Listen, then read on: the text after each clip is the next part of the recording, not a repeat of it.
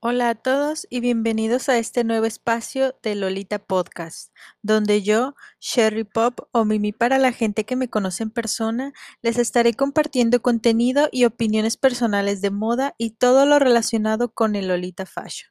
Como la mayoría ya lo sabe y para las personas que apenas se van adentrando a este mundo, el Lolita Fashion es una moda japonesa inspirada en la época victoriana, rococó y eduardiana la cual se caracteriza por ser una moda elegante, refinada, detallada y de mucha dedicación. Empezar desde cero en este hobby no es nada fácil y conlleva tiempo, por lo cual hoy les quiero hablar de los siguientes cuatro consejos que yo recomiendo para poder crear tu guardarropa desde cero sin morir en el intento. Punto número uno. Tener pensado cuánto capital monetario estás dispuesta a invertir para ello. Recuerda que en esta moda, al igual que muchas otras, es un hobby, algo que tú quieres y eliges sobre otras cosas, así que es necesario que primero pongas en orden tus prioridades y qué quieres para ti, qué te gusta y que te propongas en mente solventarlo por los medios que tú prefieras. Punto número 2. Investiga la moda y averigua. ¿Qué quiero para mí de este hobby? Dentro de la moda Lolita hay un sinfín de estilos, colores y sabores para los gustos de todas y de todos. Cada estilo tiene lo suyo y todos son muy interesantes y hermosos si los miramos detalladamente. Tienen sus colores y accesorios característicos que los definen de otros. Tú eliges cuál estilo va más acorde a tu persona y con cuál te sientes más a gusto llevándolo puesto, ya que al final eres tú la que va a invertir en este hobby y por lo tanto debe de ser algo que tú quieras 100% para ti. Pero tampoco nos encasillamos a un estilo solamente.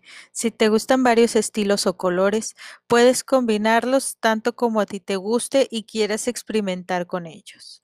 Recuerda que siempre es bueno probar nuevas experiencias con este hobby y te puede servir si estás indecisa sobre cuál te sientes mejor. Ten siempre en mente cuál es el código de vestimenta característico de Lolita Fashion. Al igual que otras modas, hay ciertos puntos importantes que lo caracterizan y la diferencian de otras parecidas o similares modas. Por ejemplo, el vestido o la falda con corte a la rodilla o debajo con volumen ancho, el cual lo forma una crinolina que va abajo de la prenda. Esta suele tener forma de una A o de un cupcake.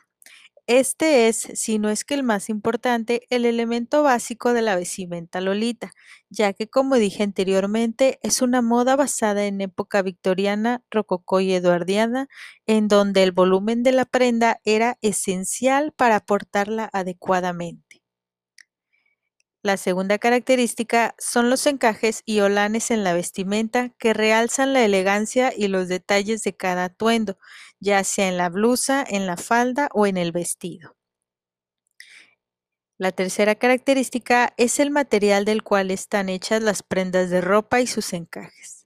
Este suele ser algodón, poliéster o chifón en la mayoría de las veces, pero hay más variedad de materiales. Sin embargo, el material debe ser importante, ya que le va a dar el toque perfecto y llamativo al atuendo, pero sin descuidar la calidad ni los detalles que confundan la moda lolita con otro tipo de modas. Si piensas empezar ahorrando lo máximo posible, como tercer punto, te doy que es una buena opción es empezar adquiriendo artículos de segunda mano o comprar en plataformas chinas como lo son Taobao o AliExpress. Para artículos de segunda mano y ahorro considerable, es una buena idea las tiendas en línea y grupos de venta Lolita en Facebook, en donde encontrarás muchas opciones de compra con planes de pago y envíos gratis o económicos en caso de coincidir en el mismo país del vendedor.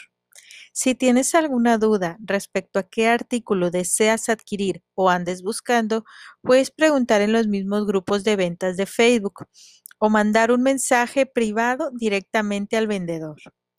Para comprar artículos nuevos de plataformas chinas como Taobao o AliExpress es recomendable dos cosas tener una cuenta en PayPal y tener la opción de un agente de servicio, intermediario o en inglés Shopping Service o Service Agent.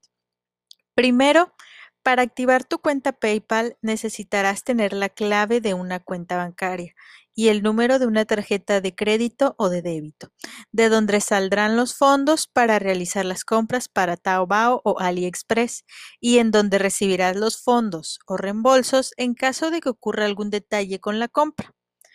Para comprar en AliExpress puedes hacerlo tú mismo, abriendo una cuenta con tu correo electrónico y comprando con tu cuenta PayPal o tarjeta bancaria. Pero yo recomiendo siempre usar mejor la cuenta de PayPal.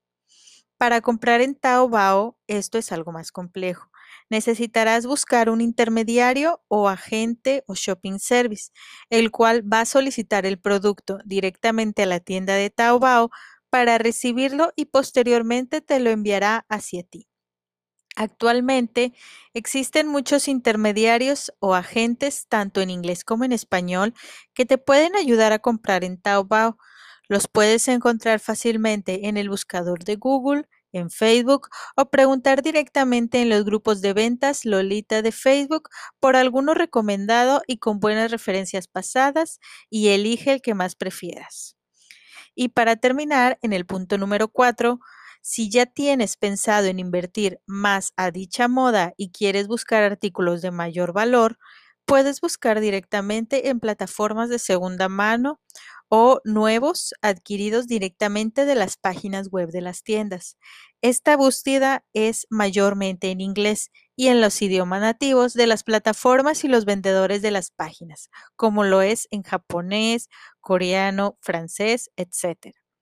En algunas páginas se puede pedir directamente y pagar con tarjeta o con PayPal. En otras, en cambio, será necesario también el uso de un agente intermediario o servicio de compra nativos del país de origen de la plataforma. Dichos agentes o servicios de compra los puedes encontrar igualmente con el buscador de Google o más recomendable pidiendo referencias o recomendaciones en los grupos de ventas Lolita de Facebook. Ten en cuenta que al aumentar el valor del artículo, aumenta el precio declarado en el envío de tu compra, el cual, si excede un monto específico, dependiendo de las aduanas de tu país, puede generarte un cobro extra al momento de entregártelo. Algunas plataformas, especialmente las que venden artículos usados y brindan atención más personalizada al cliente, tienen la opción de marcar el envío del paquete con un monto menor si así lo deseas y lo solicitas. Pero las tiendas donde compran los artículos nuevos oficiales generalmente no cuentan con esa opción. Y con esto sería todo por ahora. En cuanto a los consejos que a mi parecer me han ayudado mucho a crecer dentro del ámbito Lolita. Espero que a ustedes también les ayude. Si les gustó este primer episodio de Lolita Podcast, no olviden darle en me gusta y suscribirse. Hasta luego.